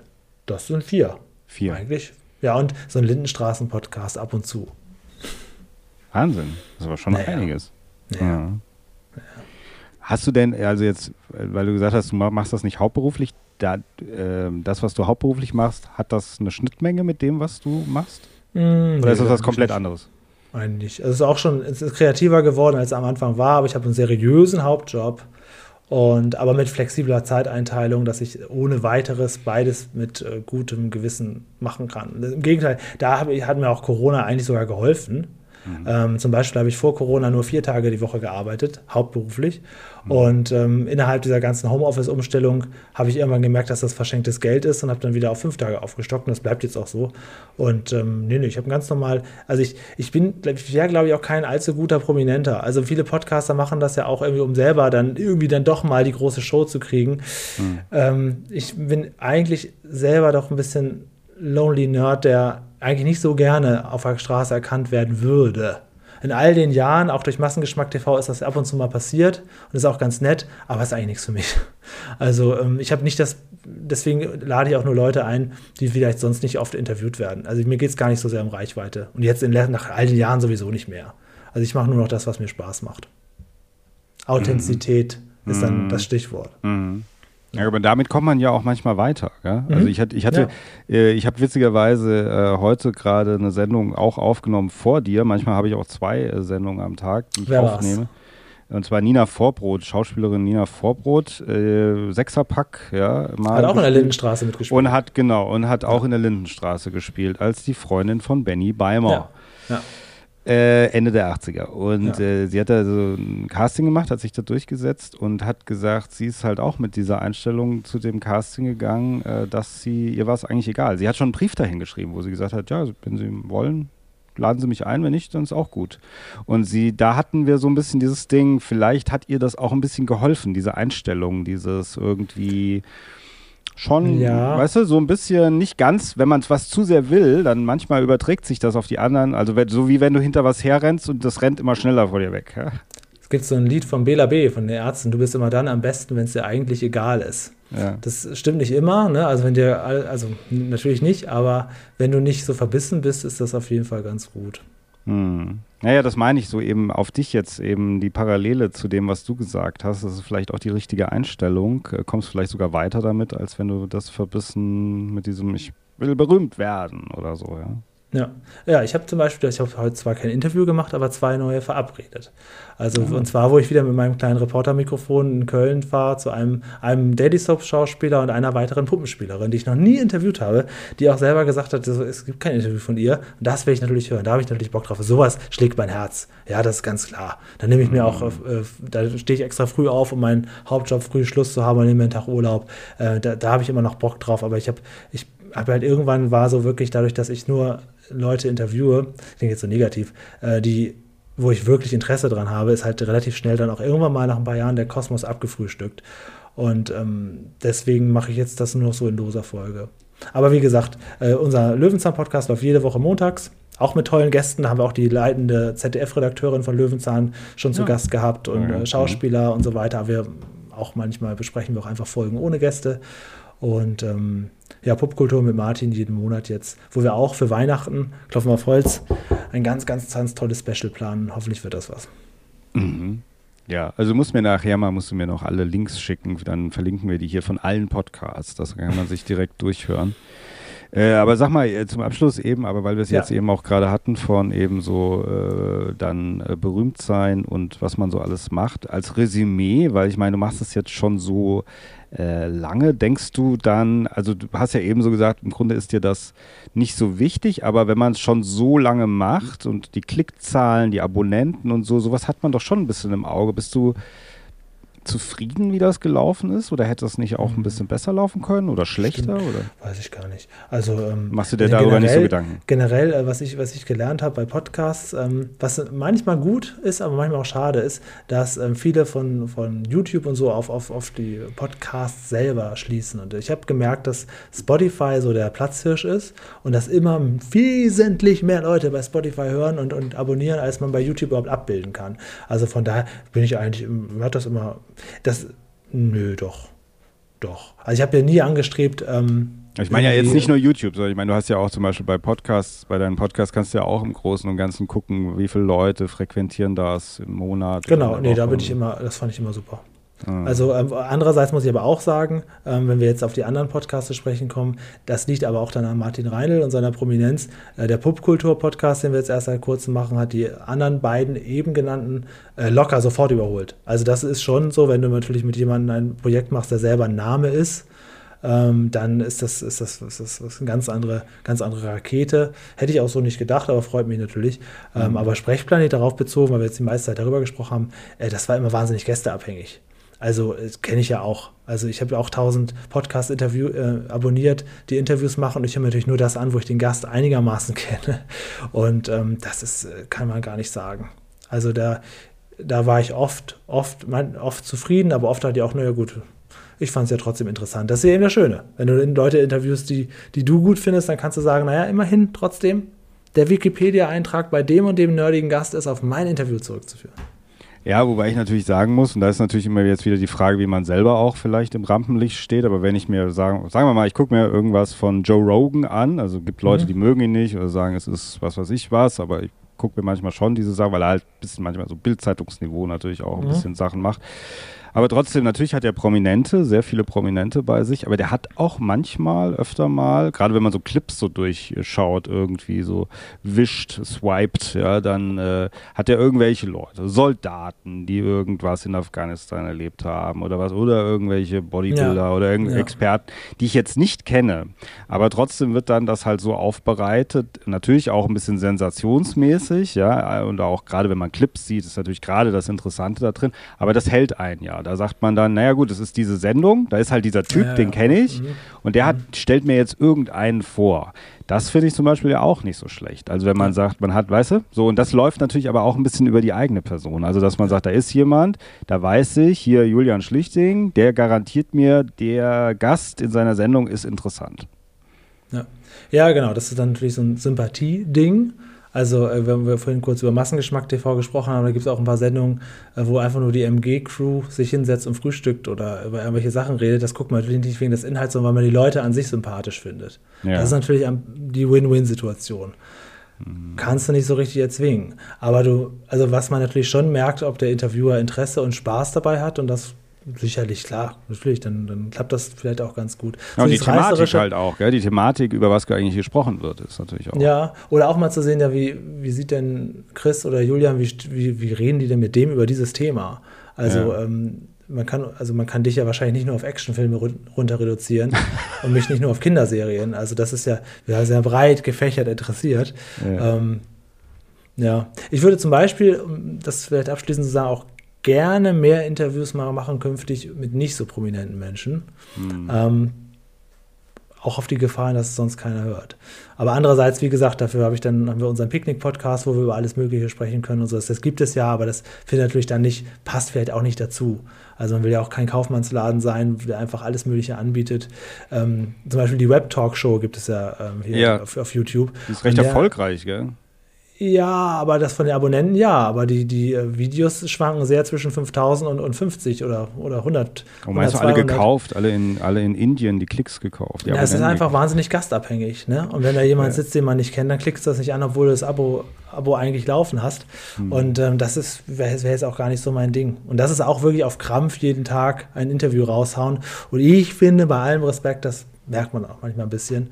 Und ähm, weiß nicht, ob das da so funktionieren würde, aber generell stimme ich dir zu, ähm, dass es das auch interessant sein kann, wenn man eine Person selber mag, dass man sagt, ja, ich höre mir von dem einfach alles an, weil ich spannend finde, wie er über verschiedene Themen redet, ja. Hm. Also das heißt, ähm, im bei der NDR Talkshow werde ich dich wahrscheinlich als Moderator dann nicht sehen. Oder würdest du es machen, wenn Ja, Angebot, natürlich, klar. Wenn das, wenn, das, wenn das Angebot da wäre, würde ich das machen. Ähm, weil das natürlich ein ganz, ganz, ganz, aber da geht es ja gar nicht so sehr um die Gäste, sondern auch um das, um das Setting drumherum und so. Natürlich, klar, das ist ja natürlich ganz, ganz toll.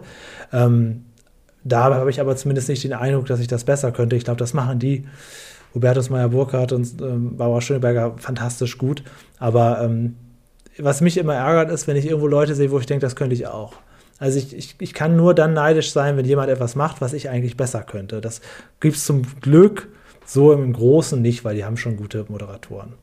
Aber ähm, ja, ich würde natürlich würde ich das machen, klar. Dann würde ich aber auch die, die ganzen, wie oft kommt das einmal im Monat, ne? Ja, das weiß ich gar nicht. Ja, kann sein. Ja. Ja, dann habe ich ja Zeit, mich auf die 18 Gäste da ja gut, ich meine, die gehen ja auch irgendwann in Rente. Barbara Schöneberger ja, macht ja auch, glaube ich, fast alles mittlerweile im deutschen ich muss Fernsehen. ja auch dann nur 15 Minuten pro Gast kriege ich schon gefüllt. Dann habe ich da von meinen Redakteuren ja, die, die Stichworte. Ja, die geben vielleicht das gern mal ab irgendwann eines Tages. Ja, ja natürlich, das ist eine ganz andere Liga. Natürlich wird das, das, das, das, das machen wir vielleicht. Wir machen das zusammen. Vielleicht als Idee. Wir machen das. Im Kölner Treff haben sie jetzt, suchen sie ja neue Moderatoren. Da ja, haben sie jetzt ja mehrere gerade. Testsendungen gemacht mit ja. Publikum ja. und Gästen. Also da muss ja, das ist ja schon das Casting, das ist das schlimmste Casting der Welt.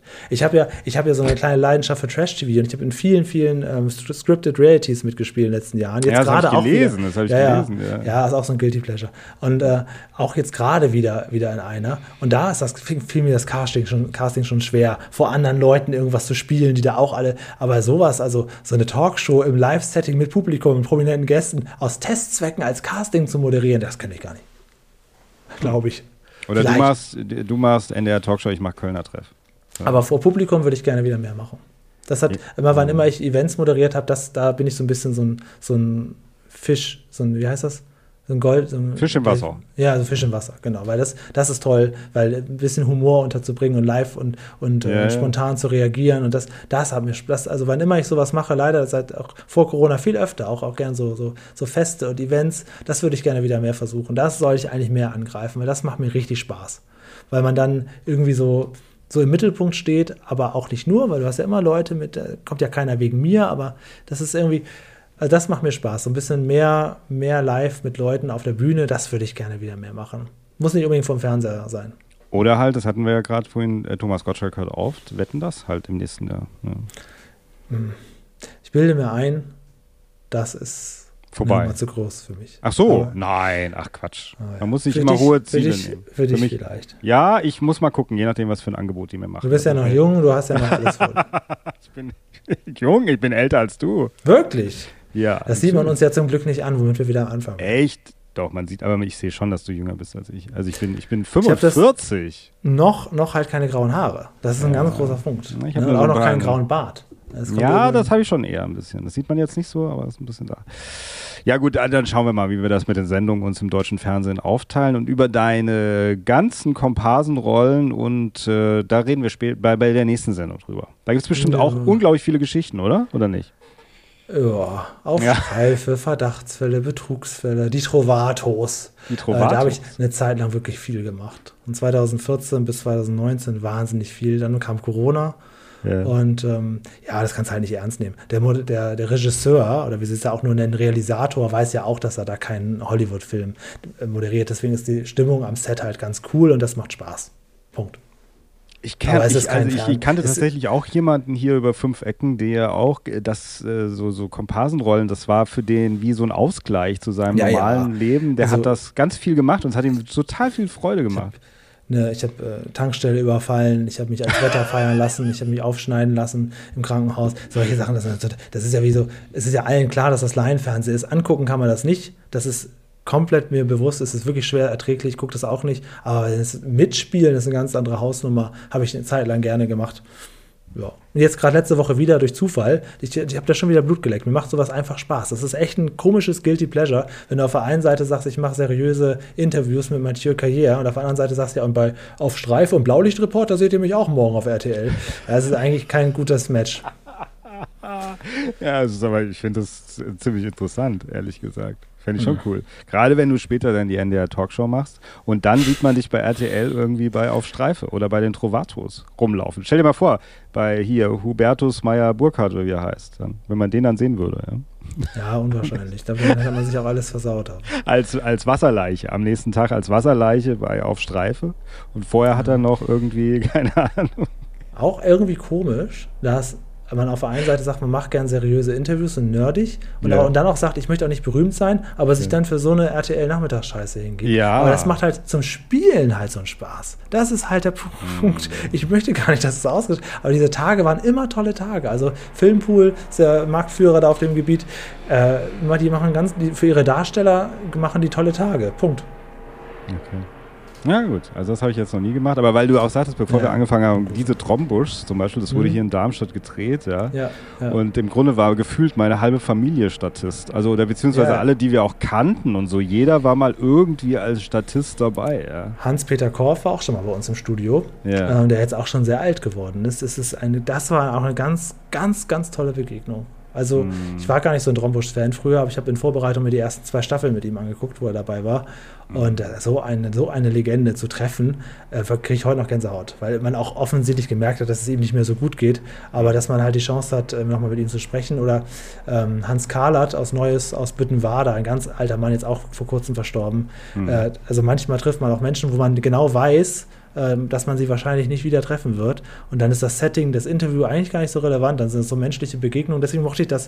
Und deswegen sage ich jetzt auch, ich möchte wieder mit Leuten, ich möchte wieder, also es, live ist doch nochmal was anderes. Aber ja, mal sehen, wer noch so kommt.